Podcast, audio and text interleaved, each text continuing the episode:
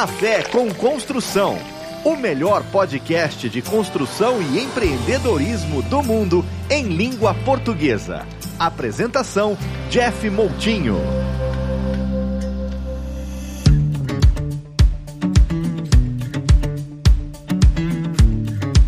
Dia, boa tarde, boa noite. Seja bem-vindo, seja bem-vinda ao Café com Construção, o podcast que trata de educação e empreendedorismo na construção civil em todo o globo. Onde você está? Brasil, Estados Unidos, Portugal, Guiné-Bissau, Cabo Verde, São Tomé e Príncipe, Angola, Moçambique, Timor-Leste e você também e outros países pelo mundo. Bem-vindo ao Café com Construção. Hoje um grande amigo meu que eu conheci um ano atrás no evento lá em Orlando, um grande evento lá do nosso amigo Alexandre Damiani e hoje ele está aqui com a gente para a gente bater um papo com um assunto que interessa muita gente você que está aí na África, na Europa, no Brasil ou aqui nos Estados Unidos, é a questão do flip house, né? Que é comprar casa, reformar e vender. O que, que é isso? O que, que é flip house, né? E o Alex é um especialista nessa área, vai bater um papo com a gente hoje. Seja bem-vindo, Alex, ao Café com Construção. Oi, Jeff. Obrigado pelo convite. Queria dar bom dia, boa tarde, boa noite para todos vocês que estão ouvindo esse podcast. Estou falando aqui de Tampa, na Flórida. Muito bom. Tampa aí bem próximo de Orlando né, Alex? Isso, a gente está mais ou menos uma hora e vinte, uma hora e meia na costa oeste. Todo mundo conhece uma praia extremamente famosa, foi eleita uma das praias mais lindas dos Estados Unidos, chamada Clearwater. Faz parte aqui de Tampa Bay, tá bem pertinho, uns 15 minutinhos da minha casa. Ah, bom demais.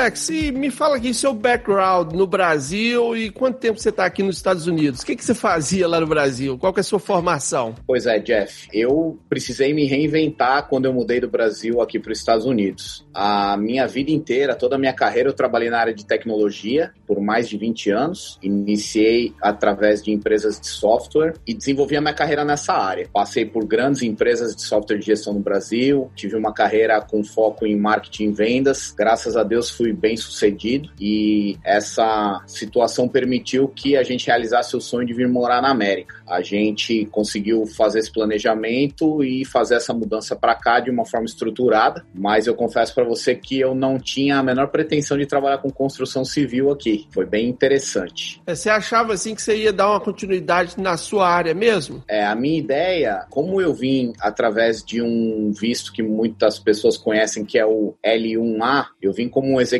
transferido. Então a minha empresa do Brasil, que era de tecnologia, abriu uma filial aqui nos Estados Unidos e eu fui o executivo transferido para cá. Então a minha ideia foi, eu montei um plano de negócios, comecei a empresa com o objetivo de fazer reformas, com o objetivo de conseguir a minha legalização até sair meu green card. E a minha ideia era vender essa empresa para alguém depois e ir para tecnologia. E eu brinco que eu atirei no gato, acertei no leão, né? Foi muito legal e eu não tô nem um pouco com vontade de desistir dos nossos planos aqui. Graças a Deus, a gente tem tido bastante resultado, a empresa está crescendo muito, a gente está empregando bastante gente e eu posso dizer que a gente já rompeu a arrebentação. A empresa está indo bem, graças a Deus. Tem um vídeo que eu vi, um vídeo. O título não tem nada a ver do que o cara fala. Lá fala o segredo do sucesso em inglês, mas aí ele mostra num quadro. Esse vídeo tem mais de 5 milhões de acessos. Ele vai num quadro branco lá e escreve que ele saiu procurando uma bolinha vermelha, só que aí no meio do caminho ele achou foi um quadrado verde que passou por um triângulo amarelo e achou outra coisa totalmente diferente, mas melhor do que ele saiu para procurar. E o que ele fala que a única coisa que você precisa fazer é continuar, continuar andando, né? Continuar andando que você vai encontrar coisas. Às vezes não é o que está reservado para você, é muito melhor do que você mesmo achava, né? Então é importante é continuar caminhando. E hoje, ô Alex, quais são as suas empresas hoje nos Estados Unidos e qual que é o seu negócio? A gente tem três empresas aqui nos Estados Unidos todas elas focadas no segmento de projetos e construção civil. Essa empresa que vocês estão vendo a logomarca aqui, a Seven Contractor, ela é uma general contractor e o nosso foco principal é trabalhar para investidores de real estate que fazem projetos de house flipping e construções de casas novas. Isso é o que essa empresa faz. A maior parte dos nossos funcionários e as pessoas que a gente emprega de forma direta ou através de subcontractors é em cima dessa empresa aqui, porque ela que executa os projetos. Ela é uma empresa que tem um porte considerável já, tanto em título de faturamento quanto em número de profissionais que trabalham com a gente. Nesse momento a gente está tocando 13 projetos são aproximadamente umas 60 pessoas trabalhando, né? Uau. Um porte razoável. A gente ainda é uma pequena empresa, mas já não é uma empresa com duas, três, três pessoas. A outra empresa que nós temos é uma empresa chamada Devita Homes. Ela é uma incorporadora e o que, que a Devita Homes faz? Ela captura investidores americanos e estrangeiros. Então achei bem interessante o pitch seu de início do seu podcast. Não importa onde você está, a gente tem investidor de diversas localidades a nível mundial. Isso E- não é história da minha cabeça, não. Lá no é. meu canal, no meu YouTube, tem gente desse país todos comentando, cara. É incrível isso. Eu fiquei Que legal. assustado. Muito legal. A gente tem uns 60% mais ou menos dos investidores da Devita Homes são do Brasil ou são brasileiros que moram nos Estados Unidos. E 40% a gente tem ah, o público americano e outros países. Tem gente de diversas localidades. Tem de Portugal, tem da Espanha, tem da Inglaterra, tem do Canadá, tem do México, enfim. A gente tem da Argentina, tem diversos investidores de diversas localidades. Então, como é que funciona? Os investidores fazem o aporte financeiro. Como eles não têm know-how de fazer desenvolvimento de real estate aqui nos Estados Unidos, a gente assina um contrato de joint venture agreement, eles aportam dinheiro na Devita Homes. Vamos primeiro um pouco aqui, depois a gente volta para mim entender o que, que é que a sua empresa oferece. Vamos entender primeiro o que, que é um flip house, né? Para essa turma que está nos ouvindo aí, para ele entender o que é isso. Legal. O que, que é o flip house? Flip house é você conseguir comprar uma propriedade por um preço abaixo do que ela vale. A gente tem uma casa num determinado bairro que o mercado avalia essa propriedade se ela tiver reformada, bonitinha, lindinha, para vender por 200 mil dólares. Imagina esse cenário. E por algum motivo, esse proprietário, sei lá, teve um problema financeiro, ou está se divorciando, ou infelizmente houve um falecimento na família e a casa entrou em inventário, enfim, precisa resolver a situação do imóvel. A gente tem algumas estratégias de conseguir encontrar esses imóveis por um preço baixo, que do valor que a gente paga mais o valor da reforma, em comparação com o que o imóvel vale depois dele reformado, a gente consegue obter um lucro. Então, em resumo, o house flipping é comprar uma propriedade destruída, a grande maioria das vezes ela está completamente destruída, são casas que às vezes não mora ninguém há 5 anos, 10 anos, 15 anos, ou às vezes houve um falecimento lá e a casa ficou abandonada por diversos anos por um valor menor. E aí a gente coloca o capital, reforma ela, deixa ela novinha e põe para vender no mercado e ganha um lucro sobre essa transação. Em resumo, isso que é o house flip. Entendi. E outra coisa, a gente conhece, a gente que está aqui nos Estados Unidos, muitas pessoas que fazem isso. Então fica parecendo que é uma coisa simples. Você vê um construtor que às vezes já está aqui há 10, 15 anos, aí ele começa a fazer, e às vezes mesmo esse cara que tem experiência com construção é diferente de ter experiência com flip house. Quais são os principais problemas, por exemplo, de um leigo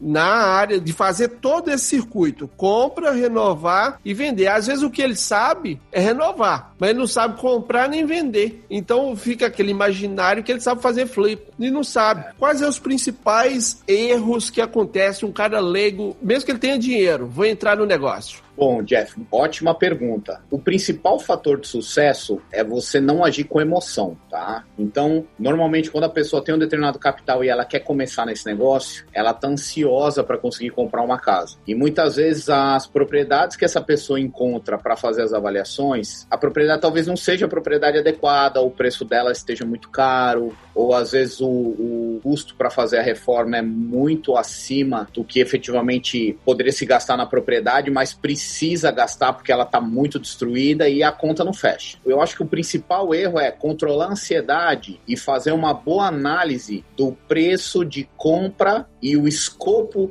de reforma adequado para casa. Que eu acho que esse exemplo que você citou de alguns contractors que são extremamente experientes e sabem fazer a reforma de uma forma muito perfeita, com maestria, eles às vezes não sabem calibrar o quanto eles têm que mexer na casa. Às vezes eles mexem demais e acabam gastando demais e aí não vai ter lucro. O preço da casa, por quanto a gente vai vender a casa, é o mercado que determina. A gente não tem controle sobre isso. Isso é uma coisa ótima em comparação ao Brasil. Todas as transações imobiliárias que acontecem aqui, elas são feitas por dentro, vamos colocar assim, né? Lá no Brasil, às vezes a pessoa vai vender um imóvel que vale um milhão de reais. Ele declara que ele está vendendo por 500 para fazer lá no cartório, pagamento de imposto, ganho de capital, blá blá blá. Mas na verdade tem um valor da transação que está sendo feito por fora. Aqui não existe isso, é tudo por dentro. E essa base cartorária, vamos colocar dessa forma para o brasileiro entender bem, ela é pública e ela é real. Então, quando você vai comprar uma casa num bairro, vou dar um exemplo: a gente está reformando uma casa, ela tem três quartos, dois banheiros, 1.100 pés quadrados, foi construída em 1955. Então, o que eu faço? E a fundação dela é laje e as paredes externas é de bloco. Então, eu vou nessa base pública e consulto casas que foram construídas entre 1950 e 1960, de 1.000 a 1.200 pés, três quartos, dois banheiros, de bloco. E aí ele vai me trazer quais foram todas as casas vendidas nos últimos meses com a mesma característica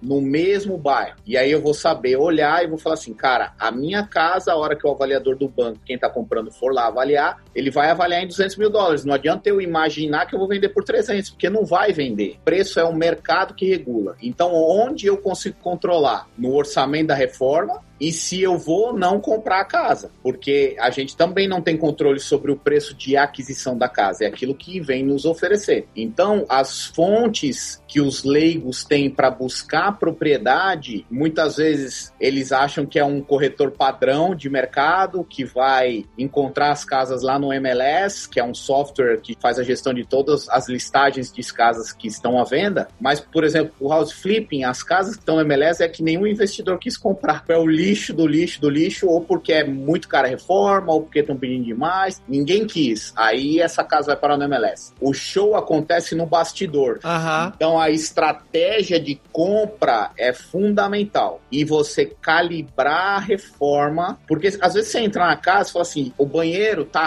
razoável. E é uma casa que vai vender por 150 mil dólares. Quem compra uma casa de 150 mil dólares? É um cara que a renda familiar dele é 30, 40 mil dólares, vive de aluguel, muitas vezes o lugar onde o cara mora é horrível. Então, ele entrando numa casa de 150 mil dólares reformadinha, para ele tá ótimo. Então, muitas vezes, ao invés de você demolir o banheiro inteiro, se não tem vazamento, não tem molde, não tem bolor, não tem nada, cara, pinta o tile, pinta a banheira, só troca os metais da válvula Uhum. de chuveiro, você tá entendendo? Muitas vezes a banheira tá boa, põe o tile por cima do outro. Aí o cara que trabalha com construção fala assim: não, vou demolir inteiro, vou trocar tudo, vou trocar shower valve, vou trocar o tile. E aí o orçamento vai bum, bum, bum, bum, bum. Lá no final ele vende e fala assim: não ganhei dinheiro.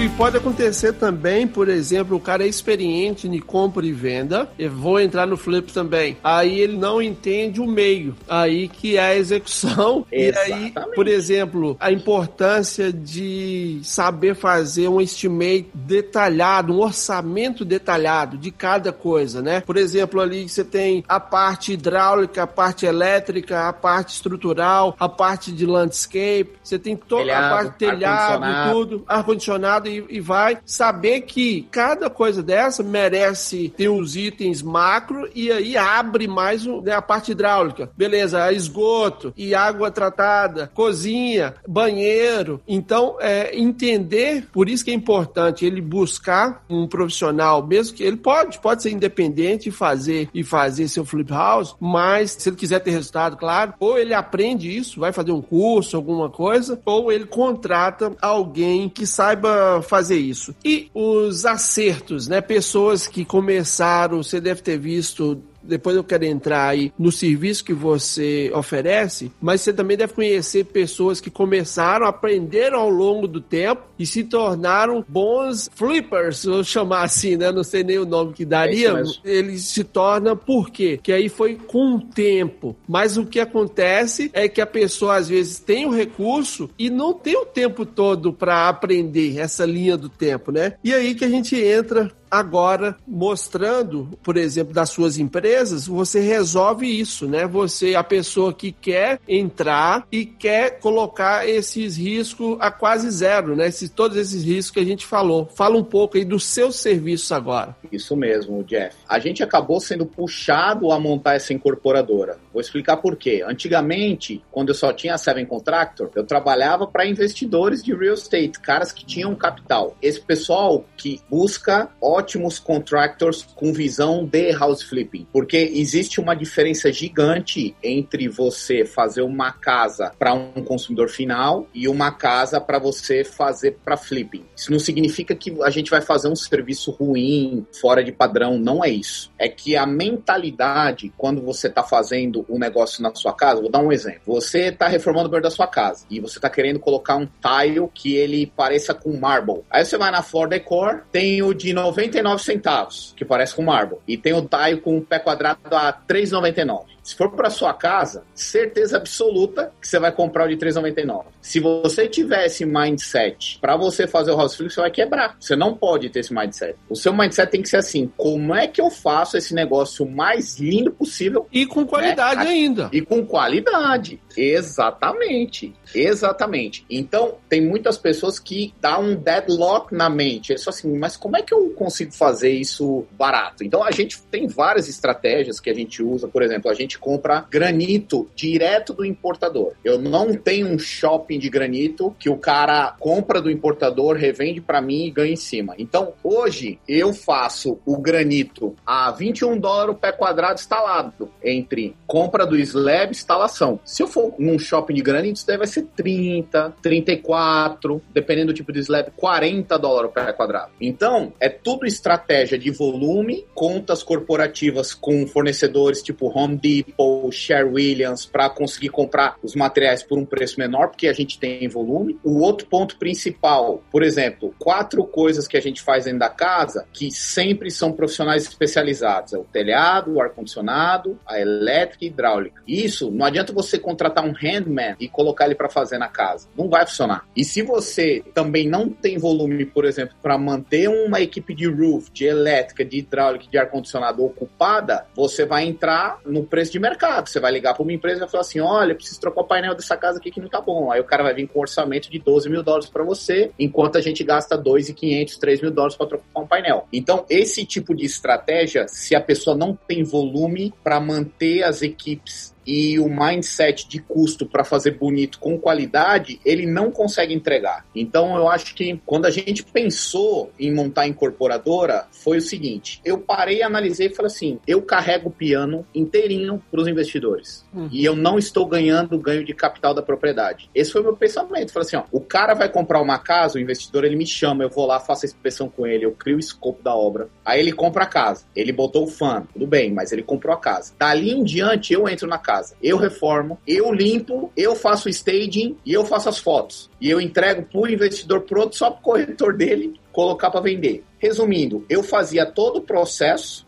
para o investidor, só que eu não ganhava o capital gain. A partir desse momento que eu vi essa oportunidade, eu montei a incorporadora, Devita Homes, e comecei a buscar investidor e abrir linha de crédito com bancos para financiar o projeto. Então hoje, quando eu entro num negócio, vamos dar um exemplo de números aqui, vou fazer um negócio que vai custar 150 mil dólares entre a compra da casa e a reforma, e vai vender por 200 mil. O investidor nosso participa com 50 mil, mais ou menos uns 30%. O banco, que é meu parceiro, empresta os outros 100. Eu executo a obra o mais rápido possível, na melhor qualidade possível, com o escopo adequado. Põe a propriedade para vender, apuro o lucro, remunero o investidor 30% do capital dele e da minha parte eu pago os juros do banco e fico ganho de capital. Vamos simular aqui. Eu chego na Devita Homes com 50 mil. Isso. E quero investir em uma propriedade para fazer o flip com vocês. Certo. Esse outro que vem do banco, eu tenho que ter crédito junto ao banco? Então, isso é uma coisa importante. Os bancos que financiam real estate projects aqui, como house flipping e construções de casa nova no nosso foco, eles não emprestam dinheiro para estrangeiro, não emprestam dinheiro para quem não é residente permanente legalizado, não empresta. O investidor assina um joint venture agreement com a Devita Homes Ok? Uhum. E ele faz a transferência desse dinheiro para a conta da Devita Homes. É uma uhum. conta corrente que eu abro para cada investidor. Eu tenho uma conta corrente embaixo da Devita, que eu gerencio o capital dele ali. Eu compro a propriedade em nome da Devita Homes e eu tomo o dinheiro em nome da Devita Homes, colocando o banco como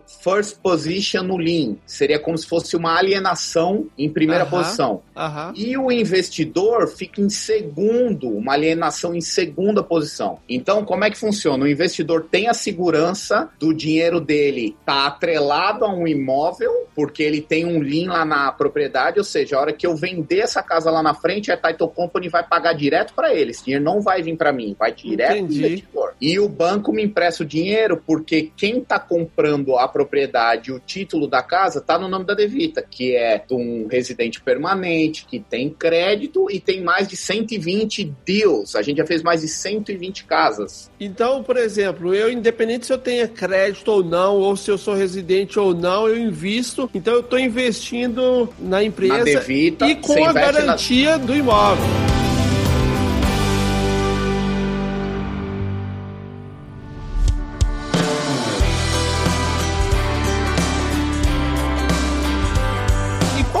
Retorno médio, o histórico aí de retorno sobre investimento? Então, Jeff, como é que funciona? Os ciclos, a gente faz dois negócios aqui, né? A Devita compra casa para fazer flip ou compra lote para fazer construção de casa nova. E o foco são casas populares. O nosso range de projeto é de 200 a 300 mil dólares o preço de venda. Aí você fala para mim assim, pô, você não vai em casas mais caras? Eu vou. Eu tô fazendo uma casa aqui em South Tampa que vai vender por meio milhão, tem uma outra em Temple Terrace que vai vender por 340, tem uma que tá à venda em Tampa Heights por 450. Então a gente tem casas que o valor são um pouco maior, mas eu só entro em casas que são um pouco maior, aquelas que o potencial de retorno também são maior. Se for para trabalhar no retorno médio, eu vou nas casas que são o nosso principal target, tá? Então, resumindo, quando a gente fala de house flipping, o retorno médio que a gente tem por negócio uhum. e a uhum. gente faz no mínimo dois e no máximo três ciclos por ano com o mesmo capital. Então,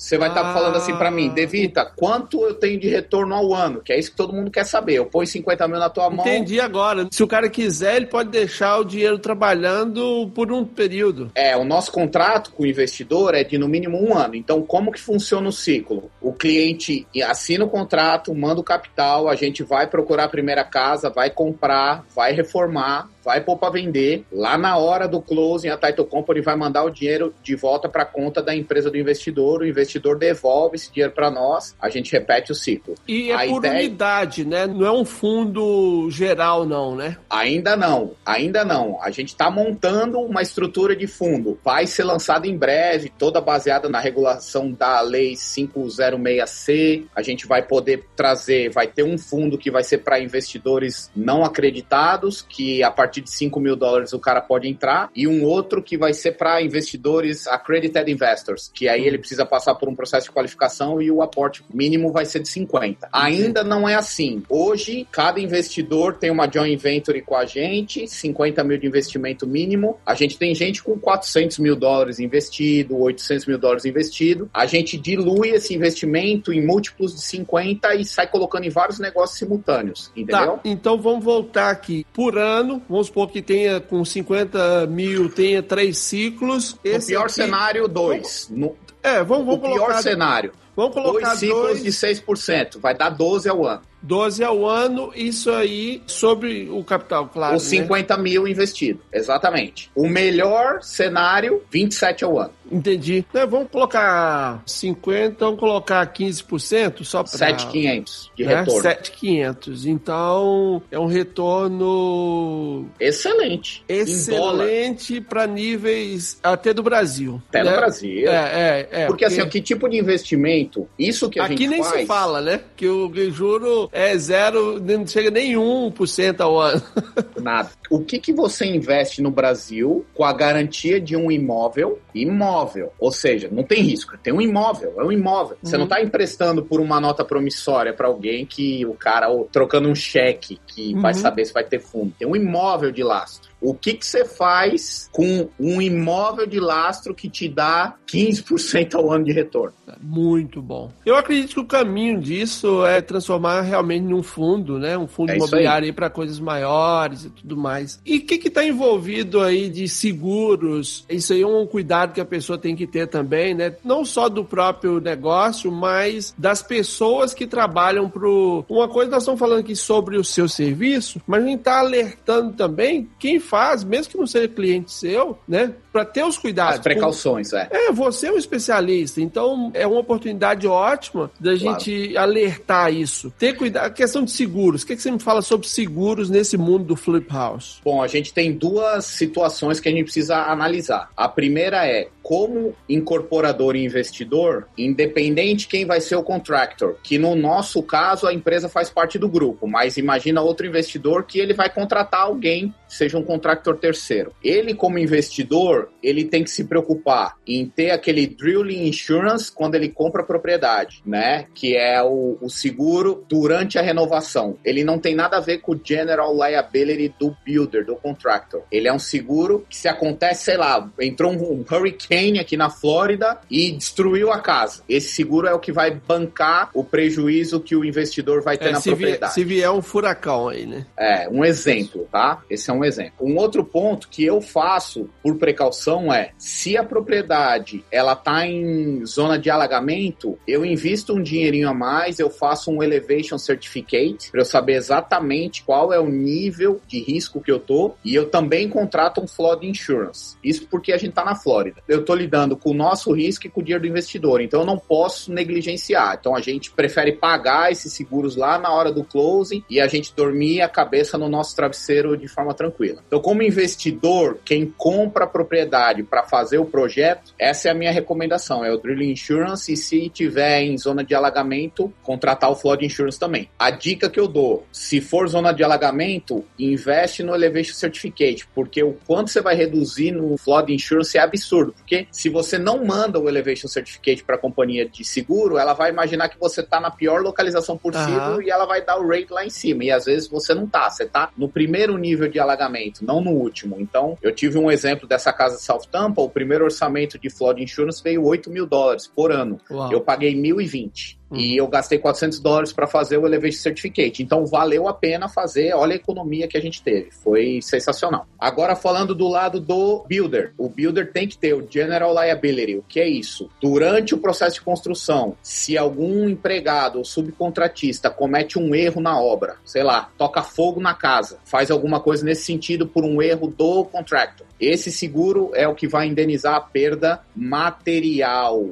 da propriedade pro investidor. Então então, se você é investidor, está contratando alguém, exija que o seu contractor tenha o General Liability e ele tem que emitir um certificado com o teu nome lá no rodapézinho lá, para você ter validade. E você consegue também conferir online se a policy dele é válida. Eu já, infelizmente, vi muita gente fraudando esse tipo de documento aqui. A pessoa pede, o cara tem um certificado que ele nem tá pagando mais o seguro, ele muda, só que você consegue online, colocar o número da policy e tudo e ver se aquilo tá válido. Olhem isso online. Esse é o primeiro ponto. O segundo é exija workers compensation do seu contrato, tá? Porque se acontecer qualquer acidente com a mão de obra dele dentro da sua casa e ele não tiver workers compensation, a bomba vai estourar em você que é o dono da casa. Então, cuida com isso. Só para quem está fora dos Estados Unidos entender o que é o work compensation, é um seguro aí para proteger contra acidente de trabalho. Seria tipo é pra... o INSS, o cara se machucou no Brasil, ele vai encostar está no INSS. Exato. O INSS vai pagar Vai ele. ter uma compensação, né? Se caso ele precisar ficar parado ou tiver uma indenização. Se não tiver, o dono da obra que vai arcar com isso. E aqui não é brincadeira, em qualquer lugar, aqui pior ainda. É muito caro esse seguro. A gente paga 17% do custo da folha de pagamento por semana. Então é muito caro. Por isso que às vezes quando a gente tá numa disputa comercial e entra alguém com um orçamento muito abaixo, acho cara impossível que ele esteja licença, seguro, tudo bonitinho. É impossível, porque só o custo para você manter essa estrutura legal, é, para você não ter esse risco, inviabiliza. Então, é isso, Jeff. Pelo lado do investidor é o Drill Insurance e o Flood, se a propriedade estiver em zona de alagamento, e a exigência do contractor do General Liability e Workers' Compensation.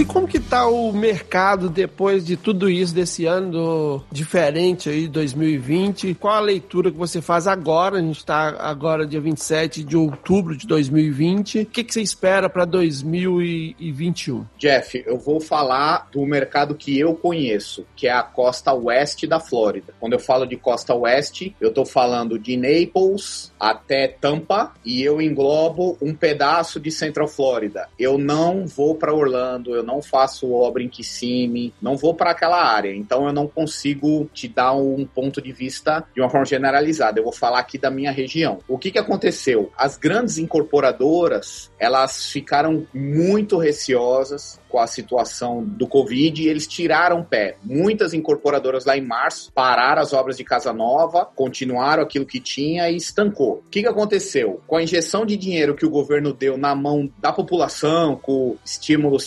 check, baixou taxa de juros de mortgage, a demanda por parte do consumidor aumentou e o inventário estava menor. Resumindo, punha uma casa no mercado, múltiplas ofertas. Open house com fila de pessoas virando a esquina para querer entrar na casa, para ver a casa, para comprar. Principalmente casas no range de 200 mil dólares, as pessoas saem no tapa para comprar. Então, a gente não pode reclamar. A gente não tirou o pé, a gente continua acelerando. Óbvio que a gente não apertou o acelerador no fundão como a gente estava, mas a gente não pôs pôs o pé no freio. A gente tirou e manteve ali uns 90 km por hora e foi embora, entendeu? A gente não parou, não. E a expectativa aí para 2021? Eu tô ansioso por essa questão eleitoral, né? Eu acho que vocês devem ter acompanhado os debates entre o Trump e o Biden. Quem é do segmento de real estate e que trabalha com propriedades de aluguel, eles estão com o cabelo em pé, porque existe uma legislação aqui que foi criada inclusive na época do Obama, que é o partido do Biden, que para quem tem uma propriedade de long term, você consegue utilizar uma estratégia na contabilidade para você fazer a depreciação acelerada desse asset. Então, dificilmente quem compra um imóvel para alugar precisa pagar imposto da renda de aluguel. Ele consegue depreciar rápido o imóvel e aquilo que ele teve de receita, ele tem a compensação na depreciação. Então, tem muita gente apavorada com medo do Biden ganhar. Se o Biden ganhar, ele já falou, inclusive ele nos debates ele batia no Trump dizendo: é, você não paga tax, você não paga tax, você não paga taxas. Eu não sei se você chegou a ver essa parte. Eu vi alguma. E aí o Trump falou assim: eu tô, eu tô usufruindo da lei que vocês criaram. Ele até falou. é. E é essa lei específica que eu tô falando, né? Então, se o Trump ganhar, eu acho que vai continuar pé no acelerador com força, até porque tá vindo um segundo round do estímulos. E existem alguns economistas falando que esse segundo round, para que não aconteça nenhuma queda ou recessão, ele tem que ser na ordem de 7 trilhões de dólares. Então o Trump quer vir forte, ele quer botar o SBA para colocar dinheiro na mão das empresas, querem botar estímulos check na mão da população para injetar dinheiro na economia, e aí vai manter o PIB daqui crescendo, indo embora e ninguém vai sentir. Eu tô otimista por ser real estate investors. Eu olho para o Trump como uma melhor opção para o nosso negócio. Uhum. Tem gente que olha para o Biden por outras questões, não econômicas e de negócio, às vezes imigratórias, enfim, ele já falou que ele vai se ele ganhar, ele vai lançar uma anistia para legalizar um monte de gente. Eu acho isso ótimo. Tem muita gente boa aqui que está esperando por disso, uma né? oportunidade, precisa disso. Mas eu não sei até que ponto o Biden pode prejudicar o nosso negócio de real estate. Isso é uma preocupação que eu tenho, né? Apesar de eu não ser afetado diretamente, porque eu não trabalho com um portfólio de aluguel, uhum. eu tenho que pagar imposto pelo ganho de capital, independente se é um ou outro, né? Mas eu não sei quão apetitoso ele vai vir se ele ganhar para cima dessa linha de negócio. Então a gente tá na expectativa expectativa. O que eu posso dizer é o seguinte: o Brasil tá muito ruim e eu tô recebendo capital de investidor toda semana. Ontem nós fechamos 100 mil dólares de um investidor, semana passada 250, semana retrasada mais 300 mil dólares. Então, o pessoal tá mandando dinheiro, estão querendo uh, sair dessa situação do Brasil e que o Brasil é um mundo de expectativas, nunca realiza. Você, uhum. Não, agora vai, não, agora vai, agora vai, nunca vai. Então, meu. Verdade, é. Aceita que dói menos.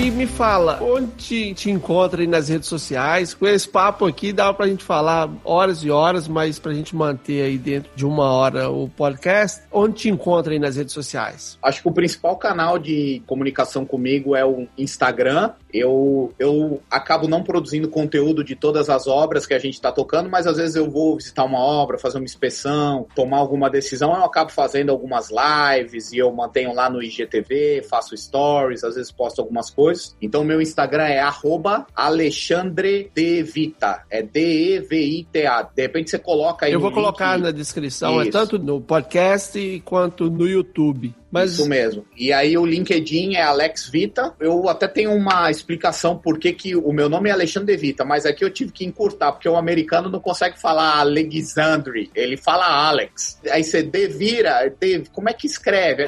Vira. Então Alex vira, acabou, resolveu é o problema. Igual, igual Jeff.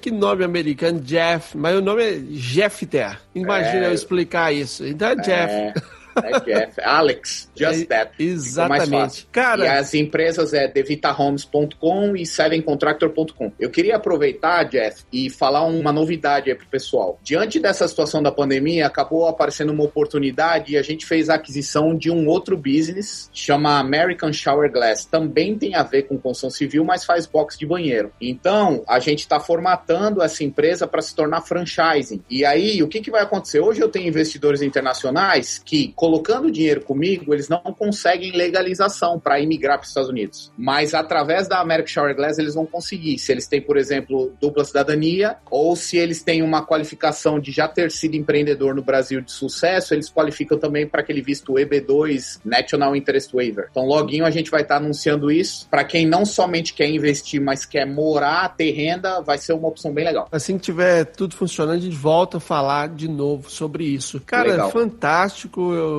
tô te devendo uma visita aí pra é Reino da Flórida. Eu tô aqui na região de Boston. Vou aí pra gente conversar. E você sabe minha vontade também de descer com meus negócios por aí, tanto a escola quanto essa nova empreitada do apoio ao construtor aí também. Eu acho que a gente vai caminhar junto aí por muito tempo. Vamos e... sim, vai ser um prazer. Foi um prazer ter você aqui no Café com Construção. Eu agradeço o convite, um abraço a todos. Estou à disposição se você tem algum capital aí que quer investir em real estate. Ao invés de você se arriscar a fazer sozinho e perder seu dinheiro, cola na gente aqui que você vai ganhar muita grana. É isso aí. Se você gostou, compartilhe para outras pessoas, pelo menos cinco pessoas, e vai lá no meu Instagram, Jeff Moutinho, deixa seu e-mail, fala que você compartilhou para outras pessoas, eu vou mandar para você um e-book, Planejamento e Orçamento da Construção nos Estados Unidos. Um e-book de 20 páginas que eu acho que pode te ajudar muito, seja onde você estiver aí pelo mundo. Um forte abraço, nos veremos aí no próximo episódio.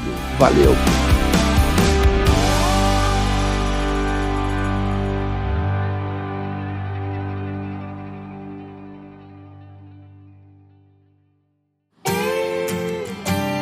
Você ouviu Café com Construção. Oferecimento Escola da Construção e apoio ao construtor. Acesse escolausa.com e nos siga em nossas redes sociais.